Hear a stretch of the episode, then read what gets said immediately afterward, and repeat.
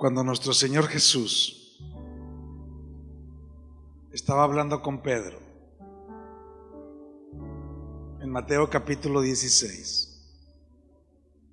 Él estaba hablando de cómo Él iba a venir a reinar a la tierra. Todo empezó con Dios reinando. Todo empezó con el hombre reinando. Pero ese reino se perdió. ¿Usted lo sabía eso? ¿Cuántos lo sabían? Y esto que hemos hoy visto aquí tan, tan precioso nos lleva a que así como el ángel le anunció a María que vendría el Mesías, el rey, a traer nuevamente su reino, Jesús le anunció a sus discípulos que él formaría el órgano con el que él iba a reinar, que se llama iglesia. Repite conmigo, iglesia. La iglesia de Jesús es la familia de Jesús. La iglesia de Jesús es la familia de Dios. Tú y yo somos la familia de Dios. Es Jesús mismo en la tierra. La iglesia es Jesús mismo en la tierra. A través de ti y de mí. La Biblia dice que eres la cabeza y que nosotros somos su cuerpo. Pero también yo te he enseñado que Jesús estaba anunciando su gobierno, su reino. Él estaba anunciando que iba a gobernar con sus discípulos. Y eso quiere decir algo. Quiere decir que tú eres hijo, hija. Quiere decir que tú eres heredero, heredera. Quiere decir que tú eres sacerdote, sacerdotisa del Altísimo. Quiere decir que Él vino a reinar con reyes. Y yo lo que veo aquí esta mañana son puros reyes y puras reinas. Reyes y reinas. Y eso es lo que estamos celebrando en este tiempo, eso es lo que hablamos los hijos de Dios. Por eso es tan bello, tan precioso ver a, esta juventud presentando de una manera tan ungida, tan bella la obra de nuestro Dios. Eso es lo que estamos celebrando. Yo tengo que dejarte este mensaje porque el domingo pasado te dije que así como Jesús vino a anunciar que Él regresaba a reinar con su iglesia, o sea, contigo y conmigo, yo te quiero recordar que Él dijo en el verso 19 que Él iba a dar los secretos para gobernar. ¿Sí? Él dijo que iba a Él iba a dar las claves para gobernar. Él habló de las llaves del Mateo 16, 19. Él habló y le dijo a Pedro, te daré las llaves del, del, hoy estamos hablando del reino. Hoy estamos hablando de reinar. Estamos cerrando una serie y estamos empezando una serie para cerrar este año sabiendo que tú has sido llamado para reinar, para gobernar. Y queremos cerrar este año creyéndolo porque vamos a arrancar el año en gobierno. Tú vas a gobernar tu vida. Tú vas a gobernar tu futuro, tú vas a gobernar tu economía, tú vas a gobernar tu salud, porque Dios te ha llamado a ser rey, a ser reina. Si va a aplaudir, aplauda fuerte al Señor. Las llaves del reino son lo que Dios nos ha dado a sus discípulos para gobernar.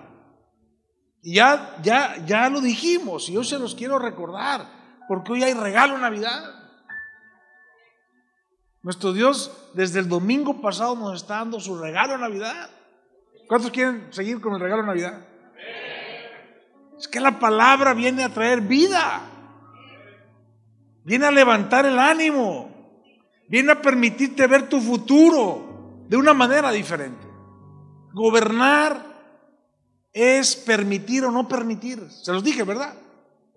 ¿Cuántos van a permitir la bendición durante el 2020? ¿Cuántos van a detener? ¿Cuántos no van a permitir que nada, absolutamente nada, que no viene de Dios y que sea malo, llegue a tu vida, a tu familia. Eso estamos hablando hoy. Pero el regalo de la palabra que Dios te quiere dar hoy de Navidad es que tú estés seguro y sepas en forma concreta, específica, cómo vas a disfrutar de ese reino. ¿Qué tienes que hacer? Porque usted me puede preguntar, ¿cuántos, cuántos quieren saber más? Voltea al que está a tu lado y dile, mira, yo sé que eres sabio, pero te falta. A todos nos falta. ¿Cuántos quieren saber más? ¿Cómo disfrutar, cómo vivir el reino de Dios aquí en la tierra, en tu vida, en todo? La clave el Señor se la enseña en una parábola, en Mateo, capítulo 26. 6, perdón. Mateo capítulo 6. Te voy a dar cinco pasos hoy, esta mañana para que tú puedas disfrutar y vivir en el reino de Dios, o sea, permitir la bendición de Dios en este 2020. Entonces no les digo nada, mejor, mejor que vuelvan los muchachos, vamos a... ¿Cuántos quieren disfrutar en el 2020 la bendición de Dios? A partir del verso 25 el Señor empieza a dar las claves. Muchas claves, muchos regalos del cielo para ti hoy, para tu familia. Por eso les digo, no se preocupen por sus vidas, qué comen o qué beben. Ahí empieza el asunto. ¿Verdad? No se preocupen ni por su cuerpo, ni cómo visten. Y pregunta el Señor. ¿No tiene la vida más valor que la comida? ¿Y el cuerpo más que la ropa? Eso es lo que te está preguntando este día. No te preocupes si vienen regalos o no vienen regalos. Eso no es importante. Lo importante es que estás vivo y estás respirando y estás aquí y puedes creer en el Señor. Aleluya.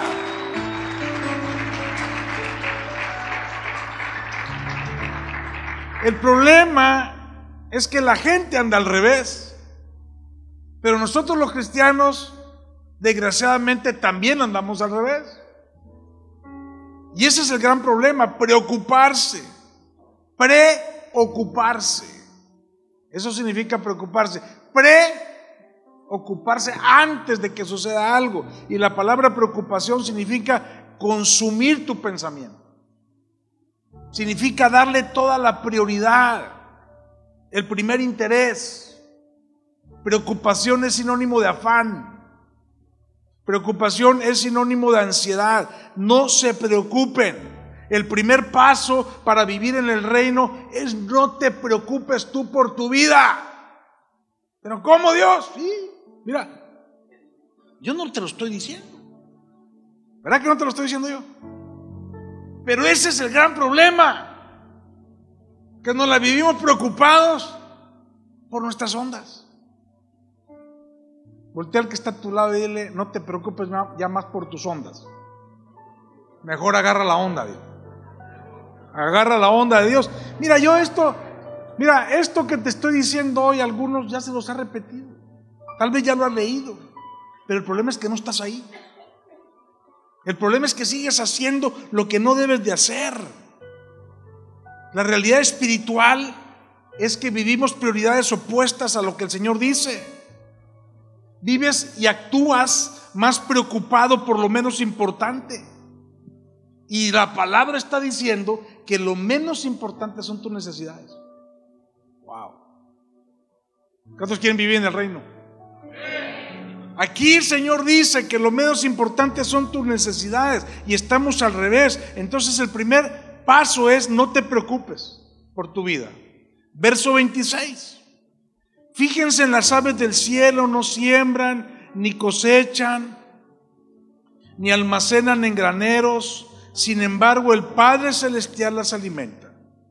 Y pregunta, ¿no valéis vosotros mucho más que ellas? Él te pregunta. Te está poniendo el ejemplo. Y en el verso 27 dice, ¿quién de ustedes por mucho que se preocupe puede añadir una sola hora al curso de su vida? Repita conmigo. Padre, revélame tu palabra. Repita conmigo, sea la luz. Cuando la luz de, la palabra de Dios te viene a iluminar, mira, todo empieza a tomar sentido en la vida. Y todo empieza a cambiar. El segundo paso te está diciendo, fíjate, mira, date cuenta. El segundo paso es, ten conciencia de lo que Dios hace y de lo que tú vales para Dios. Es el segundo paso. No vales tú más que todo esto que Dios hace por, por las aves del cielo. Dice, tu persona es más importante que tu necesidad. Eso es lo que te está diciendo el Señor. Tu persona es más importante que tu necesidad. Y tú y yo lo que hacemos muchas veces es reducir el valor que tú tienes para Dios a tus necesidades. O sea, te devalúas tú solito a ti mismo, delante de Dios. Aguas. Por eso muchos se alejan de Dios. Cuando tienen necesidad, muchos se alejan de Dios ante la necesidad. Muchos se enojan con Dios porque tienen mucha necesidad y sienten o, se resienten o no creen porque lo que te mueve son tus necesidades. Estamos hablando cosas serias, ¿verdad? ¿Quedó claro el segundo paso? Verso 28. ¿Y por qué os preocupáis por el vestido? Observa cómo crecen los lirios del campo. No trabajan, no hilan. Sin embargo, les digo que ni siquiera Salomón, con todo su esplendor, se vestía como uno de ellos. Si así viste Dios la hierba, que hoy está en el campo, y mañana es arrojada al horno, otra pregunta. ¿No hará mucho más por vosotros gente de poca fe?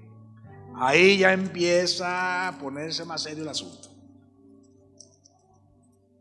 ¿Me estoy explicando o no? ¿Está agarrando sus regalitos de Navidad? Este es el tercero. O sea, aquí el Señor está repartiendo en abundancia. Paso número tres, ¿qué te está diciendo? Confía en lo que Dios va a hacer respecto a tus necesidades. Eso es lo que te está diciendo aquí, poca fe. No seas hombre de poca fe.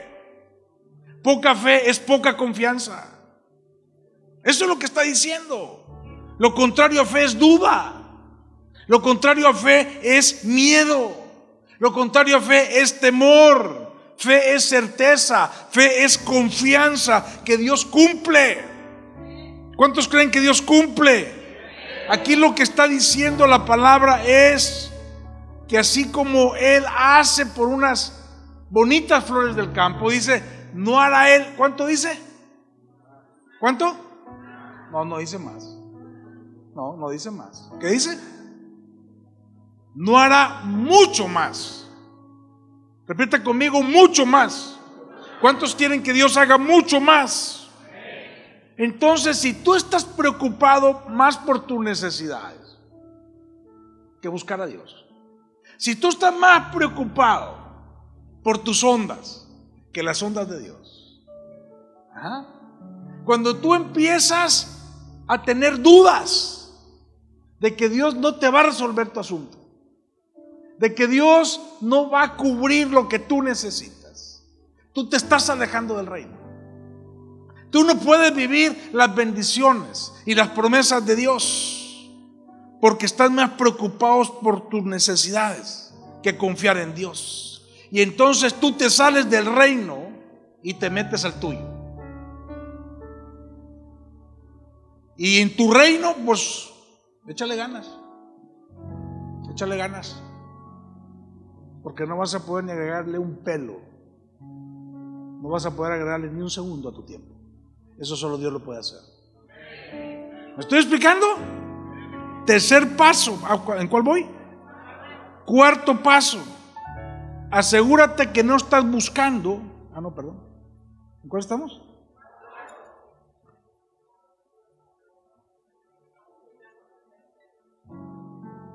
Vamos al cuarto. Verso 31. Así que no os preocupéis diciendo, ¿va a haber pavo o va a haber pierna? ¿O va a haber tamales? ¿O va a haber champurrado? ¿Ah? No te preocupes diciendo qué va a haber en la cena navideña. ¿O qué? ¿Habrá ponche? ¿Habrá sidra? ¿Habrá coca de dieta?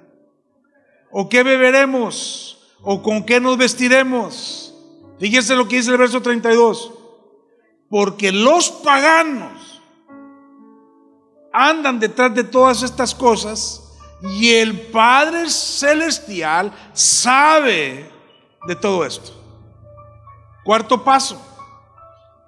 Asegúrate que tú no andas en la religión. Asegúrate que tú no andas en lo que la religión de hombres busca. Pagano significa no creyente.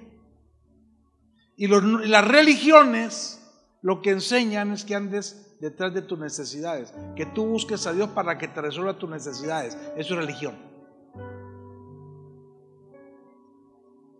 Repite, diga, diga, ouch. Eso dolió. Eso es lo que hace la religión, mis hermanos. La necesidad personal es el fundamento de cualquier religión. Y es su prioridad en sus oraciones y sus peticiones. La necesidad es la que es, la que es el motor del paganismo. Fíjense lo que estoy hablando, ¿eh? ¿Cuántos quieren más regalos del cielo? Estamos entrando hoy en el reino. Estamos entrando hoy en tiempo de eternidad. Su vida va a cambiar. Su futuro va a cambiar. Usted va a ser alguien eterno. Usted ya no va a vivir como pagano. Usted ya no va a vivir como religioso. Usted va a vivir como hijo del Altísimo. Usted va a vivir como un rey, como una reina del Altísimo. ¡Wow! El cuarto paso es que te asegures que no estás buscando lo de la religión. Que tú te asegures por qué buscas a Dios y asegúrate que no es por tu necesidad.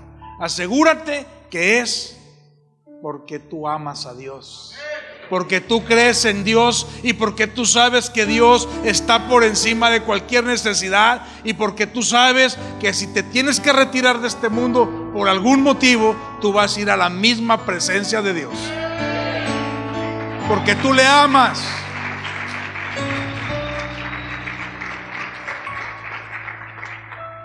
Y vamos a llegar.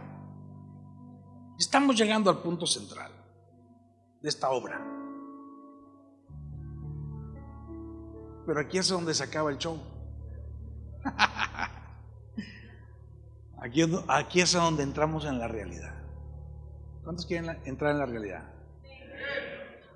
La realidad de todo en la vida del creyente está en el verso 33, que te los hemos repetido desde que eres cristiano. Pero como hoy en Navidad, yo creo que Jesús y su verdad hoy va a florecer en nuestro corazón. Porque lo amamos a Él. Por lo que Él hizo, por lo que Él es. ¿Tenemos problemas? Sí tenemos problemas. ¿Hay necesidades? Sí hay necesidades. ¿Hay cosas que superar? Sí las hay. Pero bendito Dios que le hemos conocido. Y que su palabra viene a meternos en esta dimensión tan poderosa del verso 33. Jesús hace todos los cuestionamientos, da los pasos para llegar al verso 33. Y el verso 33 es una ordenanza, es una indicación, es el camino. Dice, busquen primero el reino de Dios y su justicia. Busquen primero el reino de Dios y su justicia y todo, todo lo que ustedes necesiten, sus anhelos, todo yo se los voy a dar. No busquen las añadiduras, búsquenme a mí. No busquen satisfacer sus necesidades, busquen al que satisface las necesidades. Eso es lo que está diciendo. Buscar primeramente el reino de Dios y su justicia y todas las cosas serán añadidas. Este cinco paso es el más importante y aquí hay tres verdades muy concretas. Dice, busca primero. Repita conmigo, busca primero. Y usted sabe que primero, ¿sabe qué es primero? Primero es primero. Usted sabe qué es lo más importante. Lo más importante. Dice, busca primero el reino de Dios y su justicia y todo lo demás será añadido. Todas las cosas. ¿Cuáles cosas? Todas tus necesidades. Todas. Repita todas. Todas mis necesidades. Todas. Aquí no dice, no se le escapa una. Pero lo más importante es que tú entiendas que en tus prioridades está oculto tu éxito. En tus prioridades está oculto el reino. Y eso es lo que muchas veces no vemos los creyentes. Por eso Dios es segundo lugar. Por eso nunca hay tiempo para Dios. Por eso hay gente que prefiere quedarse dormida en la casa hoy. Cada domingo es un domingo en el que la gloria de Dios se manifiesta en la vida de alguien. Todo viene de Dios, todo va para Dios, todo es espiritual. Hay gente que no lo entiende así y quiere vivir el reino y quiere vivir las bendiciones y pide las bendiciones, pero no llega porque tú andas en tu propia onda. Y se puede pasar la vida, mis hermanos. Buscar. Así dice buscar. Hotel que está a tu lado dile. Acabo de captar que batallas porque quieres. Mira, es que es muy sencillo. Si todo lo que necesitas y todo lo que buscas está en el reino,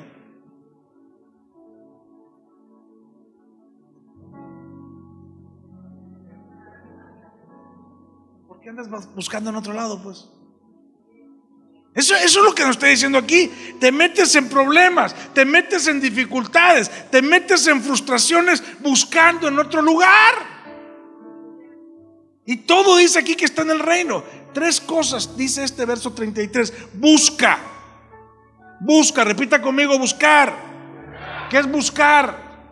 Tú no te vas a dejar de buscar hasta encontrar. ¿O no? Buscar es perseguir, buscar es estudiar, buscar es explorar, buscar es aprender, buscar es tener diligencia, es tener pasión por algo. Es dedicarte. Si tú ahorita vas de camino a la casa y se te cae tu billetera con tus 10 mil pesotes, ¿qué vas a hacer? ¿Qué vas a hacer? Ah, no, pues hay que se quede. ¿Eso vas a hacer? ¿Qué vas a hacer? ¿Hasta cuándo? ¿Y qué pasa cuando no lo encuentras? ¿Te sientes mal, mal, mal o no? Eso es buscar. Tú no puedes dejar de buscar el reino. Y dice dos, primeramente. Lo primero en tu día es el reino. Lo primero en tu vida es el reino. Lo primero antes que todo es el reino. Busca primeramente. La segunda palabra es primeramente. La primera es buscar. La segunda es primeramente. Priorizar, priorizar. El secreto más poderoso de una vida efectiva es tener las prioridades correctas. Repita conmigo, prioridades correctas. Vida efectiva. O sea, lo principal, el primer lugar lo más importante, lo primordial, respecto de todos los demás, dice, primeramente, ¿en qué usas tu tiempo? Tú no puedes decirme que tu prioridad es Dios si tú te metes una hora en el Facebook y ni siquiera dedicas cinco minutos a la palabra de Dios. Diga, ouch.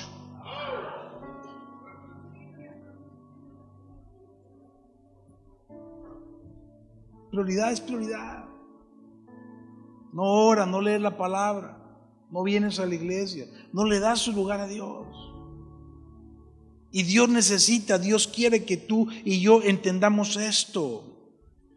Lo que en lo que usas tu tiempo determina lo que eres, lo que vives y lo que serás.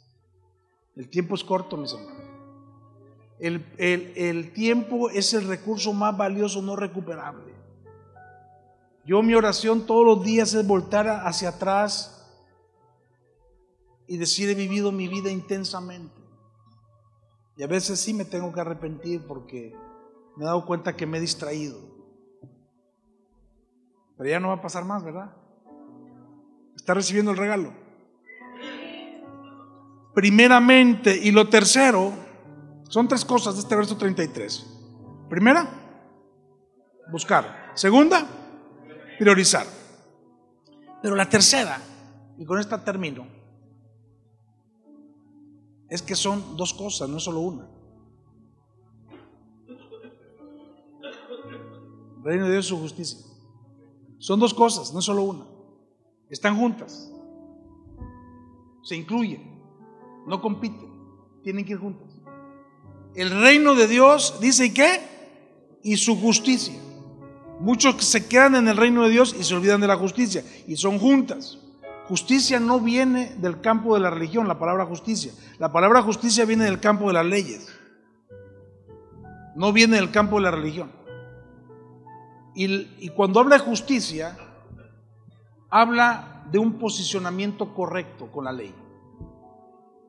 ¿Eso es la justicia o no? Un posicionamiento correcto con la ley. Tú estás fuera de la ley, te cae la justicia. ¿Sí o no? Y la justicia se aplica para que vivas libre o para que vivas esclavo. Entonces dice, el reino de Dios y su justicia. Tú tienes que estar alineado a la ley de Dios. De eso está hablando.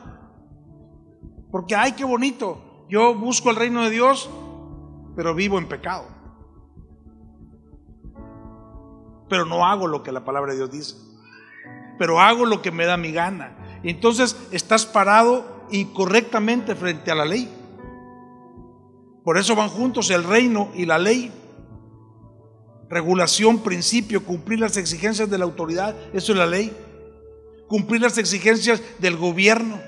Cuando tú estás bien con el gobierno eres aprobado. Cuando tú estás bien con la ley eres aprobado. Y entonces cuando tú estás bien con la ley, tú recibes los privilegios de la ley, ¿o no? No pagues impuestos y ¿qué va a pasar? ¿Qué va a pasar?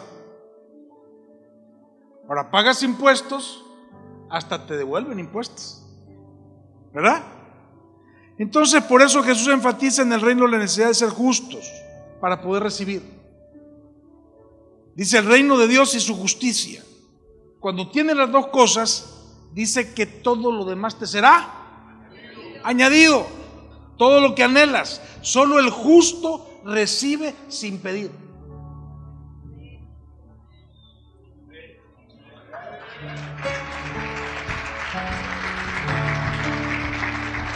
Esta está poderosa, ¿verdad? Solo el justo recibe sin pedir. ¿Por qué? Porque es su derecho. ¿Por qué? Porque aplica su derecho de hijo. Tu hijo no va a la casa a decirte, oye papá, ¿puedo abrir el refrigerador? ¿Puedo agarrar una gelatina, papá? Bueno, menos de que sea muy tragón, ¿verdad?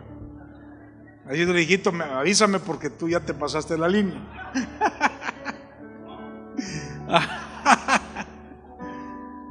él vive en la casa, él disfruta de la casa, él es hijo de la casa, él tiene el derecho de la casa. ¿Estás de acuerdo conmigo? Entonces, ser justo es no ser oidor olvidadizo, es ser hacedor de la palabra. Ser justo es cuando Jesús dijo, el que no está conmigo está contra mí.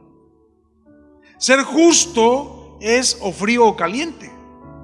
Ser justo es estar en paz con todos.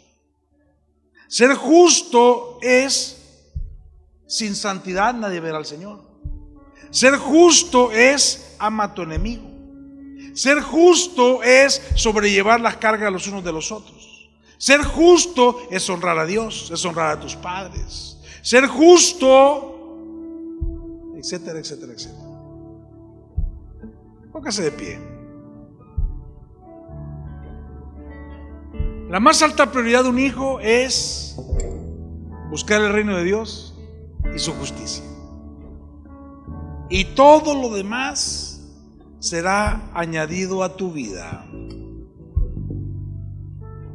Cuando tú vives así, es cuando tú puedes permitir lo bueno y no permitir lo malo. Es cuando tú puedes empezar a usar las llaves. La gran bendición es que tú nunca debes de olvidar. Léelo en tu casa. Hebreos 6.3 en adelante habla del pacto de Dios. Dios hizo un juramento unilateral de bendecirte. Porque solo Dios puede hacer, juramentos unilaterales. Porque solo Él tiene fidelidad absoluta.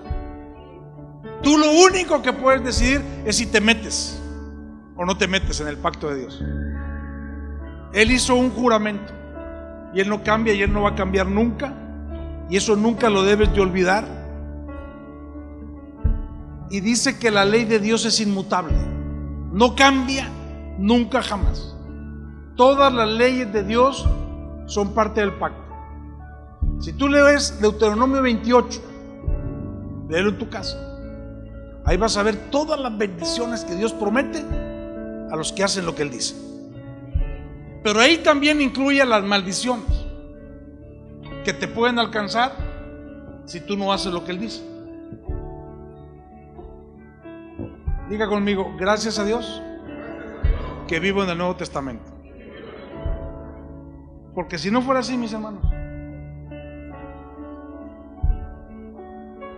muchos estarían malditos. En el Nuevo Testamento ya no hay maldición, hay gracia. Ya no hay consecuencias.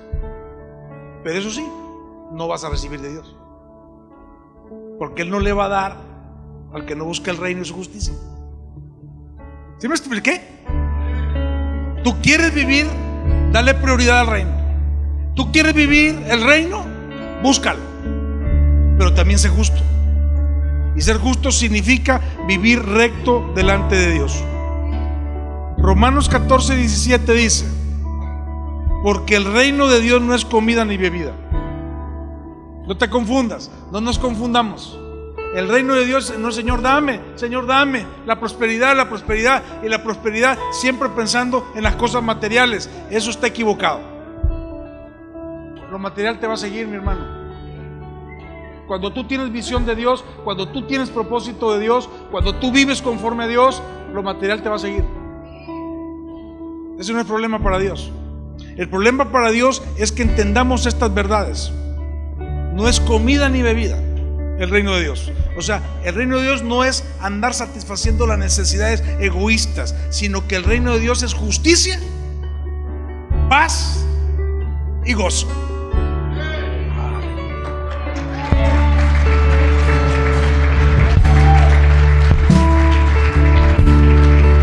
reino de Dios primero es justicia. Porque cuando tú vives justamente, la paz de Dios llena tu vida. Y la paz de Dios aquí significa prosperidad en todo. Vete al original. Tú vives justamente, hay prosperidad en todo. Y entonces, mi hermano, mi hermana, el gozo de Dios.